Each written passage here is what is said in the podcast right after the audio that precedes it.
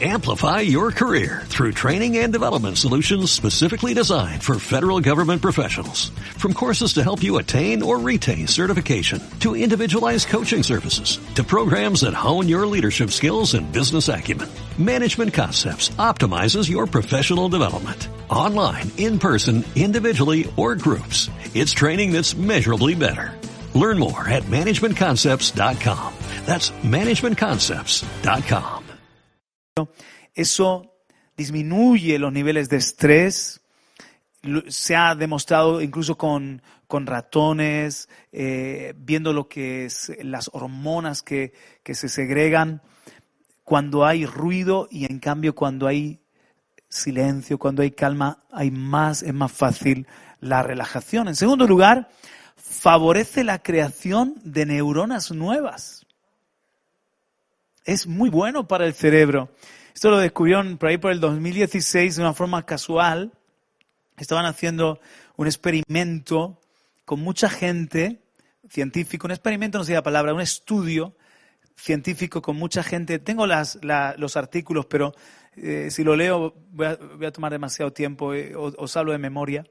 Entonces ponían diferente música y veían cómo el cerebro reaccionaba, la sinapsis, las conexiones, la actividad cerebral ante diferentes tipos de música. Pero entre canción y canción dejaban dos minutos de silencio y entonces ponían otro tipo de música. ¿Qué descubrieron? Que en los dos minutos de- de silencio era cuando el cerebro más actividad neuronal tenía, más se regeneraban las neuronas y descubrieron que, por ejemplo, para luchar contra el Alzheimer, para eh, luchar contra el, el envejecimiento del cerebro, para luchar contra, contra la pérdida de memoria, con eh, diferentes problemas cerebrales, el practicar, el incorporar en nuestra vida momentos de, de silencio es sumamente beneficioso. Tres, mejora la calidad del sueño. Todo esto que estoy diciendo está demostrado. Mejora la calidad del sueño. Y cuando tienes un buen sueño, es- eh, entras en un círculo virtu- virtuoso. Cuando tienes un buen sueño, tienes más salud, más bienestar, ¿verdad? Y entonces, cuando tú practicas el silencio, eh, eh, eso te, te ayuda a descansar, a tener menos estrés, a tener una mayor calidad del sueño. Y cuarto, propicia la autorreflexión y la creatividad. En esos momentos en los que eh, ponemos en pausa los ruidos, el hablar nosotros mismos, el hablar, y solamente estamos calladitos, concentrados en nada, concentrados en nuestra respiración, los cristianos concen- con- concentrados quizás en la gloria de Dios, ahora hablaré, hablaré de eso. Entonces, eh, ¿sabes una cosa? Que eso es bueno para la creatividad, eso es bueno. Tu, tu cerebro comienza a, recordar cosas, a, renovarse y, la creatividad, los artistas encuentran mayor estímulo, los que tienen que tomar decisiones más luz, pero también es bueno para la autorreflexión. Y aquí uno de los problemas del miedo. Hay gente que tiene fobia al, si- al silencio. Y he dicho del miedo, pero que me, me refiero al silencio. Hay gente que tiene fobia al silencio. Que, por ejemplo, se ponen sumamente incómodos si hay en el matrimonio, aunque haya confianza, un momento de, de- silencio, tienen que hablar, que haya algo de ruido, que haya algo de música sonando, que haya algo quizás de, de conversación, o si, eh, están en el ascensor, uy, qué, qué- qué- qué nerviosismo, qué, embarazoso estar en silencio, algo, hay que hablar, algo nos, nos estresa a todos un poco ese silencio. Y hay gente que por algún tipo de trauma, por algún tipo de trauma, odian el, silencio. A eso se le llama sedatefobia. Sedatefobia. La palabra proviene del griego sedate, que significa silencio, o dormido, muerto, y phobos, mi- f- miedo, fobia, ¿verdad? Sedatefobia.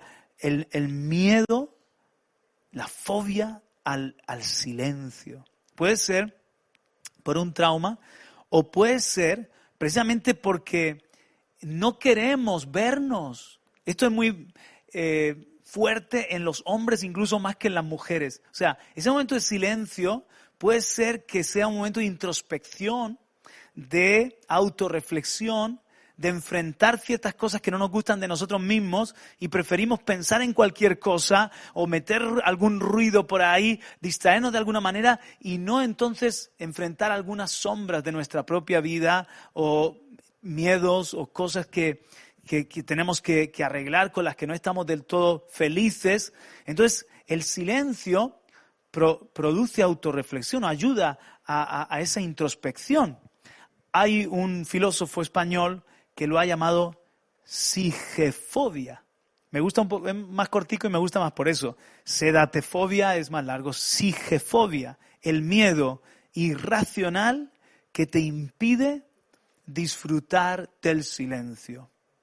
Y él habla de, todos los beneficios del silencio, pero incluso anima a la gente a tomar iniciativas para por ejemplo, gente que, se ha ido a lugares de la naturaleza a pasar unos, unos días para reconciliarse con el silencio, para, descubrir la bondad de, esa paz.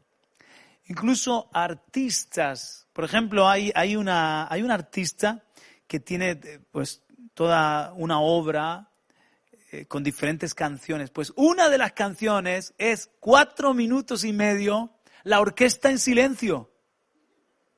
Si queréis os lo pongo, no lo pongo porque me como tiempo de la predicación, pero si queréis luego lo paso, porque es impresionante. Está toda la orquesta y de repente el director, metidísimo en su papel de director, entonces de repente hace así a la orquesta, ta, ta, ta, y parece que van a empezar a tocar y lo que hay es un silencio.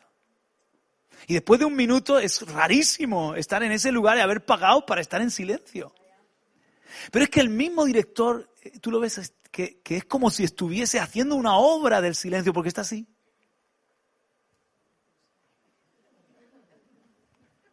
Y de repente hace unos movimientos.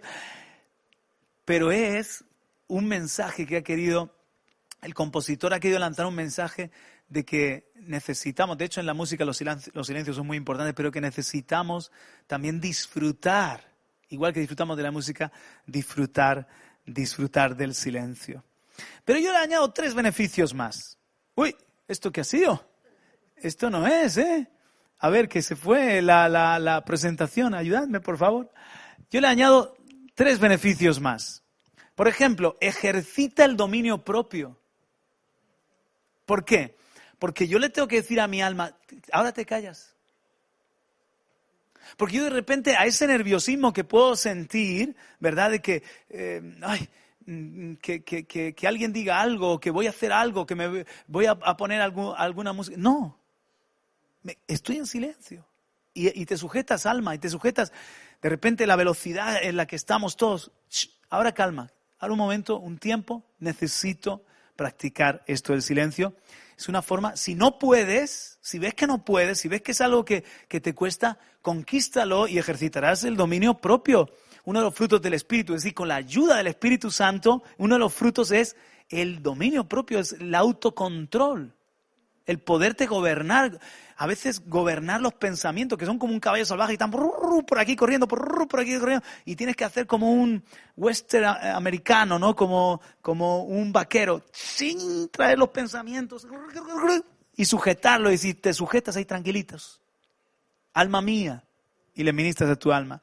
Otro beneficio que añado al de los psicólogos y los expertos, da lugar, el silencio da lugar a contemplar a Dios. Uno de los nombres de Dios es el admirable. Si es el admirable, es que merece la pena admirarlo. ¿Verdad que tú no vas a un museo? Yo sé que vosotros aquí conocéis de sobra los museos de Murcia y vais muy a menudo y pagáis la entrada para ir por el museo, ¿verdad que sí? Eh, hasta en pandemia se puso de moda los museos virtuales, las visitas virtuales a, los museos. ¿Cuántos fueron a, diferentes museos virtualmente? Montón, ¿verdad? Bueno, pues, como digo, cuando tú pagas, por ejemplo, yo, yo he estado eh, en no muchos museos, pero eh, me encantó el de, la, el de la ciencia y la naturaleza de, de, Nueva York, de la ciudad de Nueva York. Fue una pasada, ¿verdad? los diferentes pabellones, una pasada. Entonces, tú no pagas, ¿verdad? Para eh, eh, eh, de repente ver una gran obra y decir, ah, sí, muy bien, las meninas, ajá, y sigues andando, eh, Guernica, ah, y, y sigues andando, sino que tú lo contemplas, lo admiras. Si tienes un poquito de, de- de educación eh, eh, artística o de cultura eh, pictográfica o s- saber eh, apreciar una escultura, etcétera, que eso es algo maravilloso. Entonces ves los trazos, ves cómo el artista ha querido dejar ciertas impresiones y te tiras un ratito así y luego ya vas a la siguiente obra o a la siguiente sala. Hermanos, ¿no merece Dios nuestra contemplación mucho más que cualquier arte de la tierra? Si solamente lo que Él ha creado, cuando tú ves los paisajes, yo me quedo embobado, yo me quedo fascinado cuando veo la belleza de lo que Él ha creado. Mucho más bello es el autor de esa creación, nuestro Dios. Y, y- y tiene- tienes que aprender por la fe a contemplarle, admirarle. Eso es un ejercicio que debemos implementar, incorporar a nuestra vida. Estamos en silencio, pero no estoy en- en- en pensando en nada. Quizás estoy pensando en la cruz, en el amor, en el trono, en la gracia, en lo que Él ha hecho, en su bondad, en su fidelidad. Estás admirando al admirable, contemplando como en un espejo la gloria del Señor, vamos siendo transformados de gloria en gloria. Intuyo que muchos de nosotros necesitamos practicar esto. ¿Verdad que sí? Y otro de los beneficios, rompemos el ritmo vertiginoso, la prisa, el corre-corre, y de repente le damos tiempo al espíritu, a la vida interior, a fortalecernos. En una, por ejemplo, buena dieta, la dieta mediterránea es buena porque es variada, tenemos de todo. Y vas al médico y dices, usted necesita, y te va diciendo lo que necesita, usted necesita más hierro, usted necesita más vitamina C, usted necesita que le dé, usted está muy pálido, que le dé más el sol, vitamina D. Y siempre los médicos nos ayudan a, a tener, y, y- y sale tu, ¿verdad? Tu, tu analítica, cuidado con el colesterol, bla, bla, bla, para que tú te... En lo espiritual necesitamos todo. Necesitamos Biblia. Necesitamos oír la palabra, adorar. Os he enseñado yo incluso de escribir la palabra, que es muy bonito. Necesitamos ayuno, congregarnos. Son vitaminas para nuestro espíritu, pues también el silencio es una vitamina que nos fortalece y que necesitamos. Dale un al que está a tu lado y dice, ¿estás escuchando? Dile, esto es para ti, para mí. Muy bien. Pues vamos allá. Consejos de los expertos que nos dan muy prácticos para encontrar esos momentos de silencio. Desconectar o silenciar los dispositivos digitales. Por ejemplo, algo tan sencillo, parece una tontería, pero las notificaciones yo las tengo silenciadas. Solamente tengo activada la de la diabetes, que es una bendición porque cuando está baja, ti, ti, me da la alarma, cuando está alta, ti, ti, me da la alarma y ya sé que tengo que meterle azúcar o todo lo contrario. Entonces, ¿qué más? Me parece que no tengo ninguna notificación más. Si yo quiero ver WhatsApp, voy y veo. Si yo quiero ver Telegram, voy y veo. Si yo quiero ir a mi correo, voy y veo. No es que está de repente la notificación, chichín, chichín. Es más, he desarrollado una sensibilidad que ahora me molesta el otro. Las notificaciones del otro me molestan. Antes no me molestaban las del otro, ahora me molestan las del otro. Y digo, ¿pero por qué no pone en silencio este tío la vibración? Digo, ¿no le molesta? ¿Qué pasa contigo? Pero eh, eh, realmente nos hemos acostumbrado a cosas que sin, sin ser conscientes de ello nos, nos, nos estresan. Nos están diciendo, ahí tienes un mensaje, venga, ve, mira, eh, ve, eh, te estás perdiendo algo. ¿Mm? Algunos tienen también la notificación del Facebook y del YouTube y de todo. Y es más, cada X tiempo, cada X tiempo viene el tentador de Twitter a decir, actívame las notificaciones, Juan Carlos. Viene el tentador de YouTube, actívame la campanita, Juan Carlos. Pero yo, a mí me, me va bien desconectar o silenciar los dispositivos digitales, eso no quiere decir que estoy desconectado, sino que eh, no me domina el teléfono a mí o no me domina el ordenador a mí, sino que yo gobierno. Si algo tan pequeñito me gobierna, pues estoy perdido. ¿Cómo voy a gobernar mi casa, mis finanzas, mi, mi cuerpo? Yo tengo que ejercer gobierno sobre ese monstruito que, moderno que tenemos todos. Dar paseos en busca de silencio es otra cosa dar paseos, a mí me encanta esto.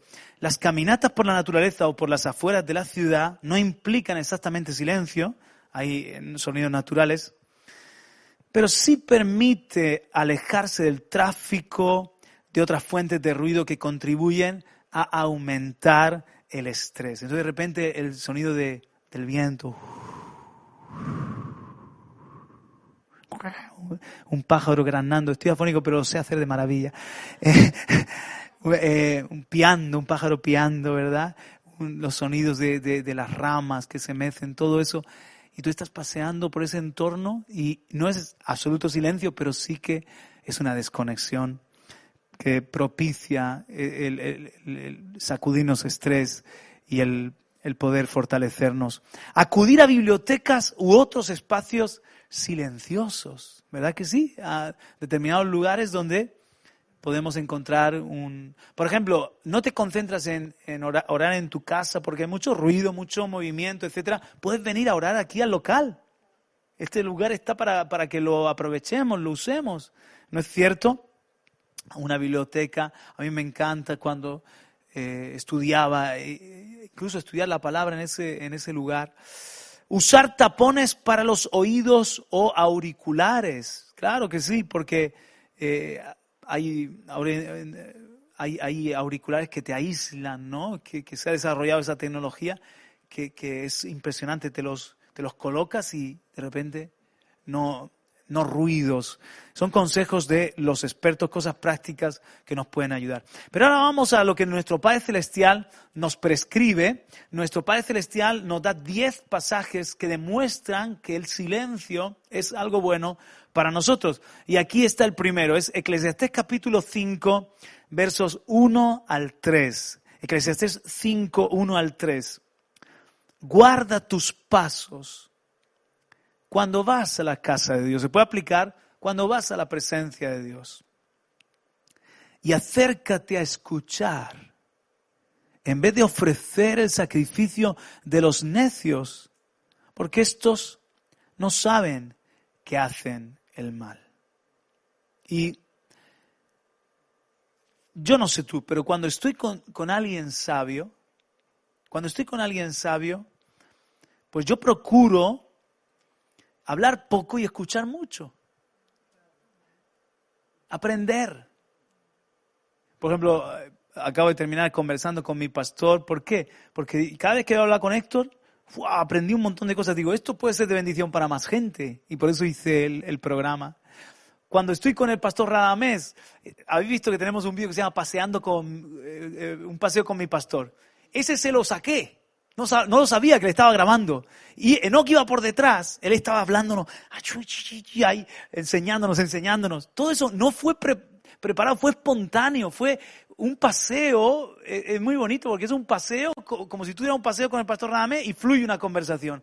Entonces yo iba con el teléfono aquí, ¿verdad? En la axila, con el teléfono aquí, grabando el audio y mi hijo por detrás iba tomando imágenes, obvio. Luego le pedí permiso, editamos alguna cosita, ruidos y cosas, pero eh, eh, eh, ahí tú ves, eso es una masterclass.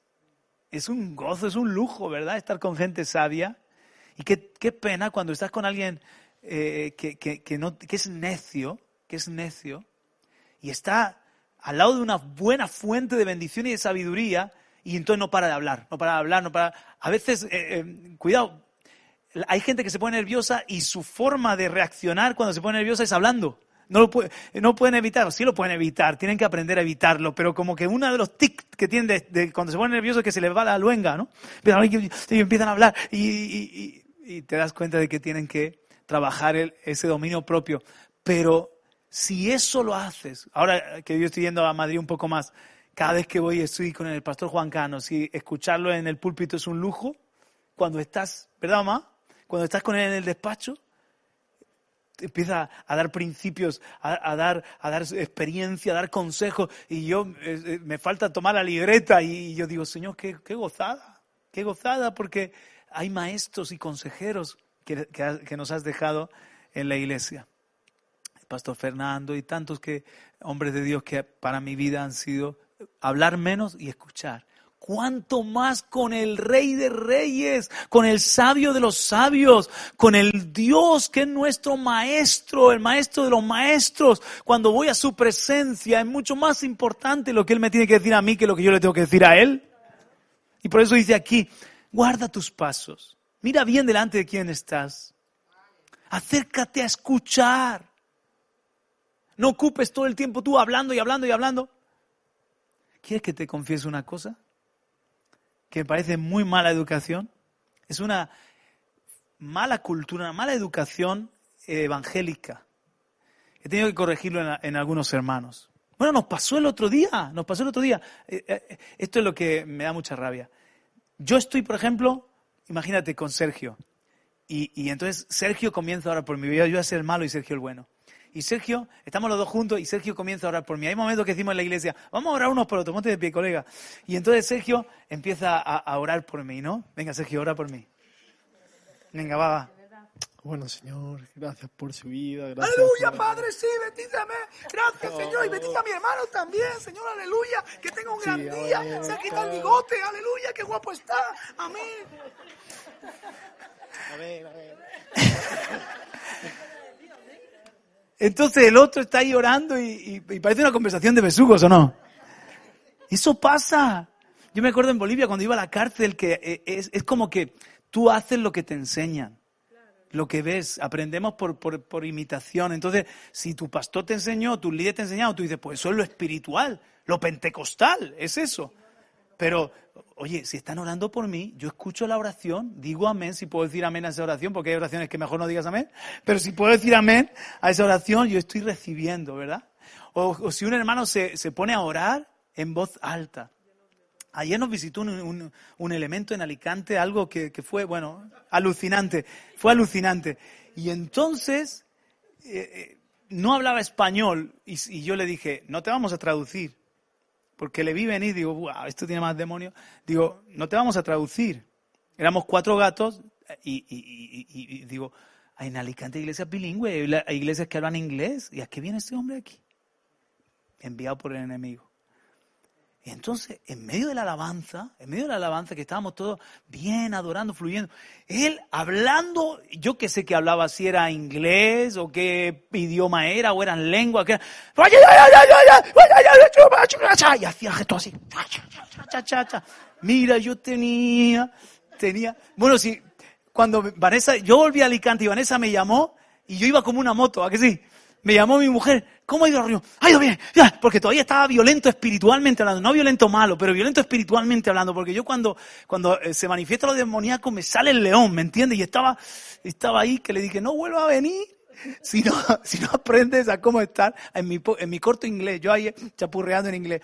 Y él me soltó un rollo en inglés, yo hablándole en mi corto inglés y digo, bueno, ¿para qué voy a, hacer el ridículo? Ya hice el ridículo con él, ¿para qué voy a hacer el ridículo con vosotros? Y empieza a hablarme en inglés. y digo, mira, I don't understand you. I don't understand you.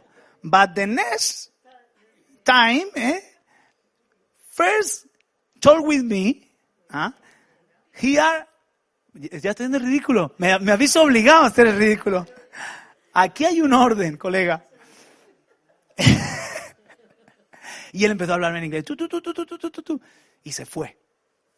Y me dicen las demás que sabían inglés, porque tenía tres chicas que sabían inglés perfectamente. Y digo, ¿sabes lo que ha dicho? Lo que ha dicho es que aquí no hay amor, que él va por las iglesias viendo a ver si hay amor, que aquí, y aquí no hay amor porque no, no hemos puesto un traductor, y que él, él, él es, como que va, va probando las iglesias si hay o no hay amor, y que no va a volver. Digo, gloria a Dios, que no vuelva, porque vamos a tener que orar, liberarlo y que se vaya donde hablan inglés. Pues claro, si, tú no hablas, eh, si no, a no ser que venga a aprender español, pero tú, la, gente está loca, hermano. ¿Por qué estaba diciendo yo esto? Ah, pues los desórdenes en la iglesia. Entonces tenemos que aprender. Hay gente que no, no sabe, ¿cómo vas a recibir? ¿Cómo vas a decir amén a la oración de tu hermano si tú también estás orando? Eso es de los necios, es el sacrificio de los necios. Jesús enseñó. ¿Qué enseñó Jesús? No, no seáis como los gentiles, que ellos piensan que van a ser oídos por su palabrería, por repetir, repetir, rezo, repetir. No, vosotros más bien cuando oréis. Y Él nos enseñó a orar, siendo Dios hecho hombre, nos enseña con el Padre nuestro, que es una oración de niños. Pero es que no es, a Dios no le va a asombrar con las palabras, sino con el corazón, con la actitud del corazón. A lo mejor solamente le dices, Padre, Padre nuestro que estás en los cielos, pero tú en tu interior, tú estás dándole a Él el lugar más alto en tu vida y estás reconociendo que Él es el tu Padre. No hace falta que, que vengas con, con verborrea. Acércate a escuchar. Verso 2. No te des prisa en hablar. Este es un problema que tenemos también para las cosas de Dios. Todo con prisa. Prisa para orar, prisa para alabar, prisa para la palabra. Oh, qué pena, qué pena eso. Cuidado, hoy, no voy a dar los 10 puntos, ya lo veo yo. Me estoy enrollando en cada uno. Cuidado que aquí, ¿os acordáis de lo que nos pasó una vez? Que fue profético, fue muy fuerte. Voy a contar porque hay gente que no lo sabe. Una vez estaba yo predicando y, y me salió un celo y de repente digo, digo, no puede ser que tengamos tiempo para todo y escatimemos el tiempo para Dios. Dios merece nuestro tiempo y nuestro mejor tiempo. Ya basta del maldito reloj, digo así una expresión. Ya basta del maldito reloj. Entonces, a Nelsi, la esposa de, de, John, los pastores de Norte de Almería, John y Nelsi, a Nelsi en ese momento, cuando yo digo, ya basta el maldito reloj, ¡pa! Le explotó el reloj. Y el reloj está, eh, lo tenemos, el reloj tenemos como enmarcado, eh, como, como una señal profética. Le explotó el reloj y Dios le dio una palabra a ella. En ese momento uh, empezó a llorar y Dios le dio una palabra de que Él quiere ser el rey de nuestros tiempos y el rey de nuestro reloj y el rey de las reuniones. Y quitamos el reloj de la iglesia, quitamos el reloj. Pasa que ahora, ahora con dos cultos, nueve y media y doce, nos falta, nos falta. ¿Verdad que nos falta? ¿Verdad que terminamos el primero y dice, si nos falta de todo, nos falta para predicar, nos falta para la alabanza, nos falta para los anuncios, somos de long play. Pero estamos aprendiendo también a hacer las cosas eh, buenas y intensas, no iba a decir breves, pero intensas. El que, ¿Por qué breve? ¿Por qué todo con prisa? ¿Por qué, por, qué, ¿Por qué ese apresuramiento? Porque es el ritmo en el que todos vamos. El silencio nos ayuda. Dice, Guarda tus pasos. Quiere decir, baja apaga los motores del avión. Apaga los motores del avión. Nosotros en, en Nueva York tenemos dos pastores que son amigos y tienen caracteres diferentes.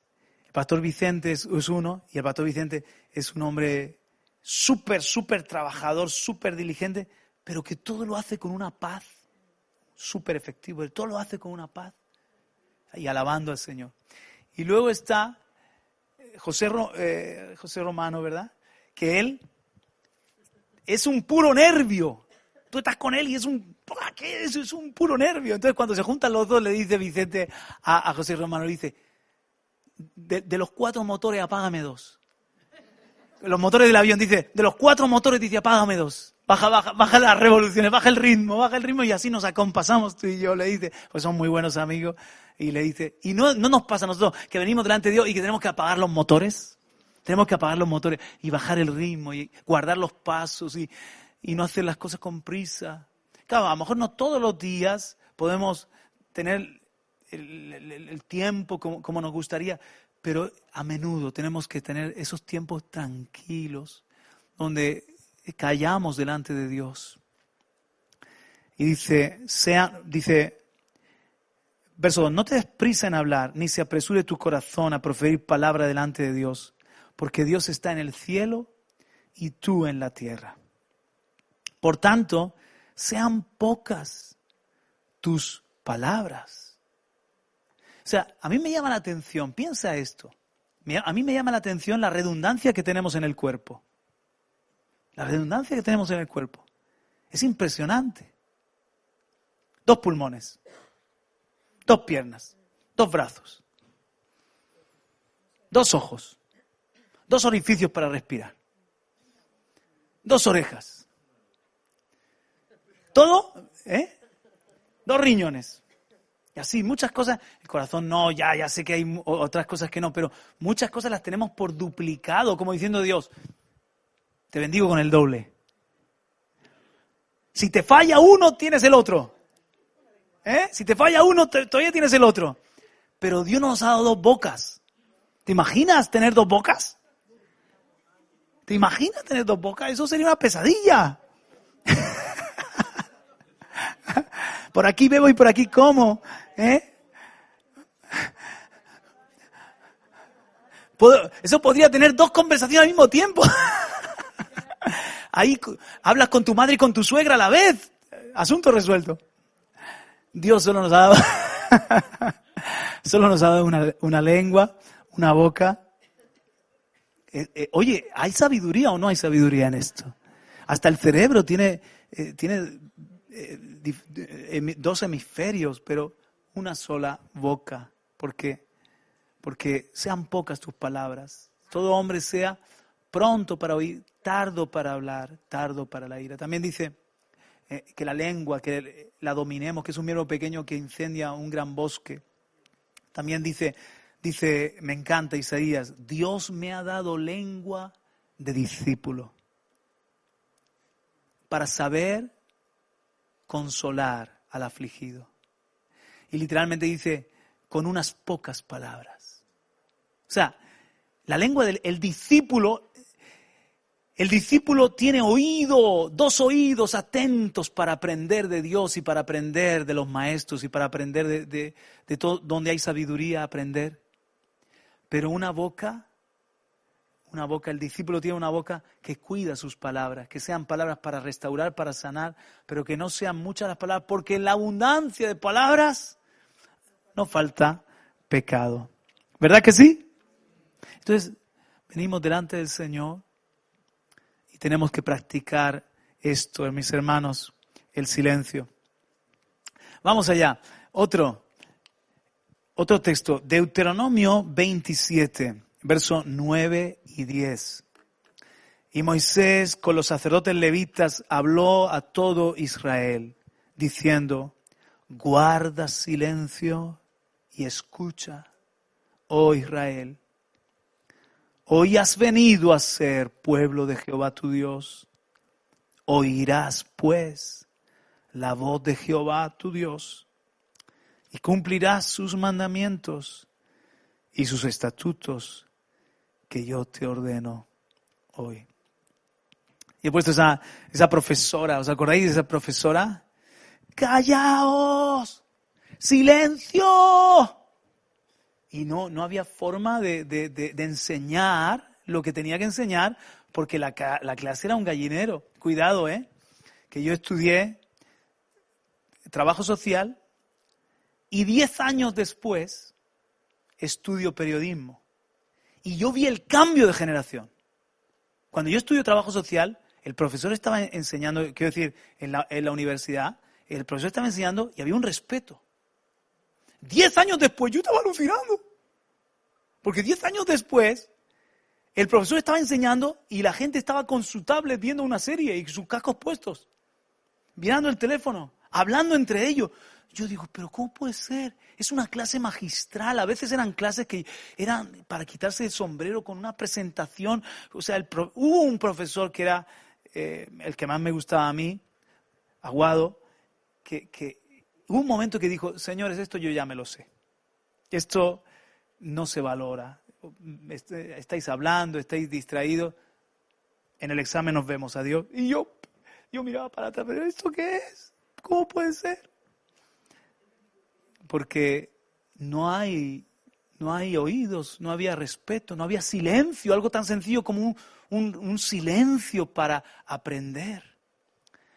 Y Dios le dice a su pueblo Israel, vosotros sois mi pueblo, pero tenéis que aprender a callar y a escuchar oh Israel, a oír la voz de Jehová tu Dios. De hecho, una y otra vez, si tú lees con atención Éxodo, Deuteronomio, los profetas Isaías, Jeremías, si tú lees con atención el Antiguo Testamento, también el Nuevo, pero sobre todo el Antiguo Testamento, tú vas a ver que lo que caracteriza a la nación de Israel frente a los otros pueblos es que Dios estaba con ellos. Pero frente a Dios, lo que tenía que caracterizar a Israel, diferenciando a Israel del resto de los pueblos que eran su nación consagrada, es que era un pueblo que oía la voz del Señor y obedecía su mandato, su palabra. Ese era el pacto. Pero ¿cómo? Pero primero dice, guarda silencio. Guarda silencio. Me encanta.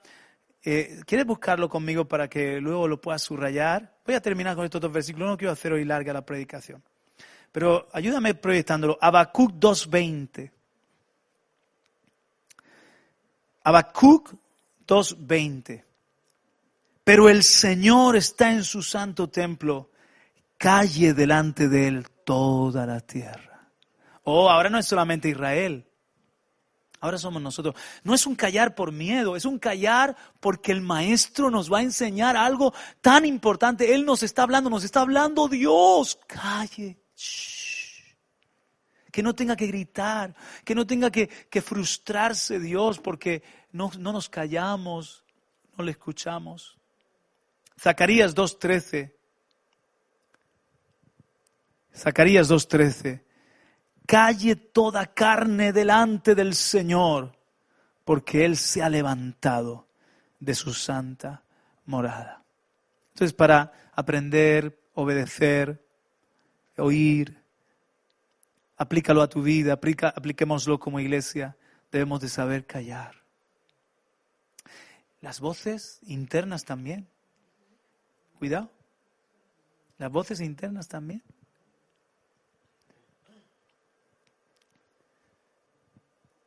Es importante. Os he contado una vez que, estando en Santa Cruz, creo que os he contado esa anécdota que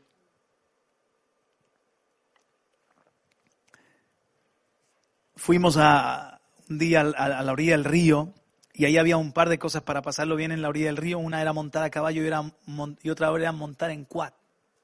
Y que estaba en plena adolescencia, las hormonas, tú ya sabes, revolucionadas. La primera vez que se monta en quad y de repente, ¡guau! ¡guau! Y yo digo, Dios mío, guárdamelo. Porque, y de repente lo veo dando una, curva con el quad a dos ruedas, ¿sabes? El quad a dos ruedas. Y, ¡ah! yo, Dios mío, guárdamelo. Y, ¡pum! Ven aquí, ven aquí, muchacho. Está, todo controlado, todo controlado. A continuación suelta el quad y se monta en el caballo. Y se monta en el caballo y, le explican, le dicen, no, esto es así. esto es así. Cuando tú quieras frenar, tú tienes que tirar para atrás el bocado, la rienda, ¿no? El bocado tienes que tirar eh, para atrás y cuando tú quieras que el caballo corra, le tienes que dar con la, con la fusta, el fuste se llama el fuste, con la vara le tienes que dar y él Sí, sí, sí, sí, sí, sí, sí, sí, con prisa, ¿no? La instrucción la recibió, la escuchó, pero no la escuchó, porque en su cabeza él lo que decía es, déjame ya, déjame ya que ya las voy a hacer con el caballo piruetas. Dios mío, Dios lo guardó, está vivo de milagro, porque de repente el caballo se dio cuenta de que no había nadie al volante, que el que mandaba era él, y el caballo dijo, me voy para mi casa. ya me he cansado de trabajar hoy. Y agarró, mm, él decía por aquí, y él agarró para lo que era su casa. Y no, lo que quería era parar al caballo, y más le daba, con, con la fusta, más le daba, y el caballo entendía, a correr se ha dicho, ¿no? Y entonces, él lo que quería era pararlo. Y entonces, ¡pum, pum! Para, para, para. Y el caballo más corría y de repente lo vemos al caballo a toda, al galope, a toda velocidad. Que tú sabes que un caballo te puede, te puede... Había un cambio rasante, escucha esto, había un cambio rasante impresionante. Era un cambio rasante así súper empinado y, y, bajaba igual de empinado y ese cambio rasante, los quad, los caballos, constantemente había tráfico, gente. Nosotros lo último que vimos de nuestro hijo fue, ¡ah! Y dándole con la fusta, ¡ah! subiendo esa cuesta para arriba. Y, y- y su madre y yo nos quedamos, fue un momento de quedarse así. o sea, blanco los dos diciendo, esto puede acabar en el hospital o en la morgue, esto puede acabar mal. Y luego lo vimos volver. Tendrías que ver cómo volvió. Hecho un, un flan. Volvía, le, le, tembla- le temblaban las piernas. y es una gran enseñanza, ¿verdad? De que hay que escuchar la instrucción. Te, te juegas mucho, nos jugamos mucho en saber escuchar lo que Dios nos quiere decir, entenderlo bien a Dios. Yo cometí grandes errores por interpretar mal lo que Él me está diciendo. Calla, silencia las voces, aprende. Está hablando el Señor. Somos el pueblo que escucha su voz y que anda en sus caminos. Amén. Seguimos otro día. Vamos ahora, vamos a ponernos en pie. Amén.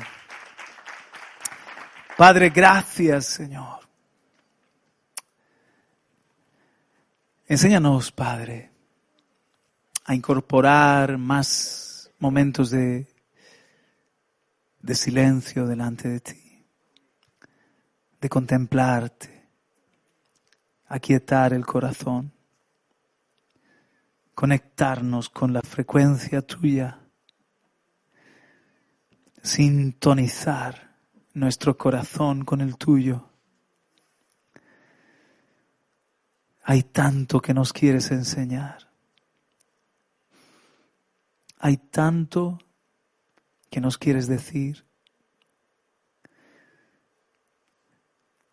Y nos quieres mostrar tu gloria. Para que no te oigamos de oídas. No te conozcamos de oídas. Quiero decir, sino que te conozcamos cara a cara. Perdónanos, Señor, cuando damos cabida a las prisas, a los ruidos. Perdónanos, Señor, cuando tenemos la oración del necio. Perdónanos, Señor, cuando entramos en un piloto automático, en un cumplir. Queremos ser ese pueblo que calla delante de ti. Voluntariamente, porque llegará el día que toda rodilla se doblará, de toda lengua confesará que Jesucristo es el Señor. Callará toda la tierra delante de tu majestad. En tu venida los hombres quedarán sin aliento al comprobar por sí mismos que no era religión ni fantasía, que era verdad, que igual que Jesús vino la primera vez y murió y resucitó, Él está vivo y Él ha de volver a la tierra y juzgará a todos los hombres, a los vivos y a los muertos. Y todos los hombres callarán, quedarán sin, sin aliento delante de ti, Padre.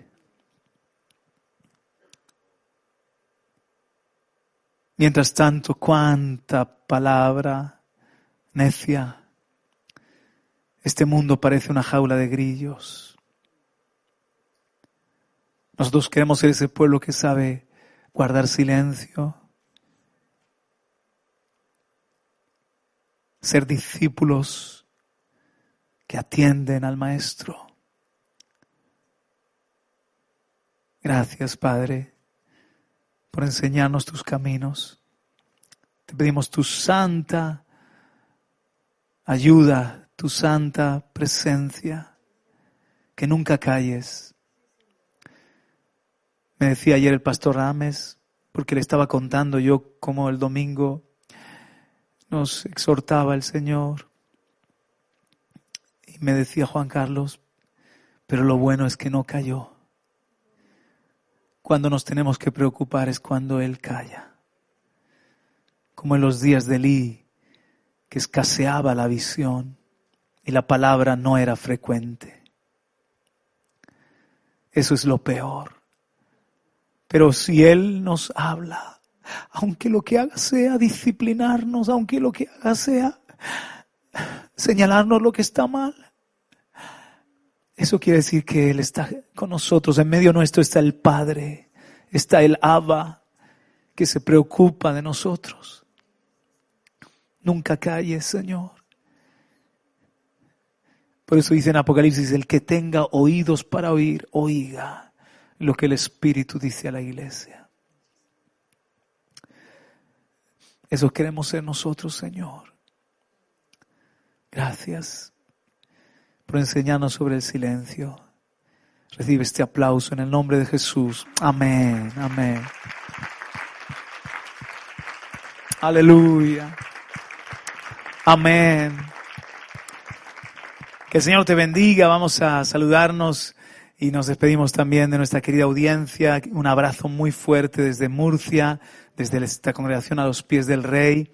Hasta la próxima. Ya sabes que este mensaje en YouTube, en podcast, lo podrás volver a recibir. Bendiciones.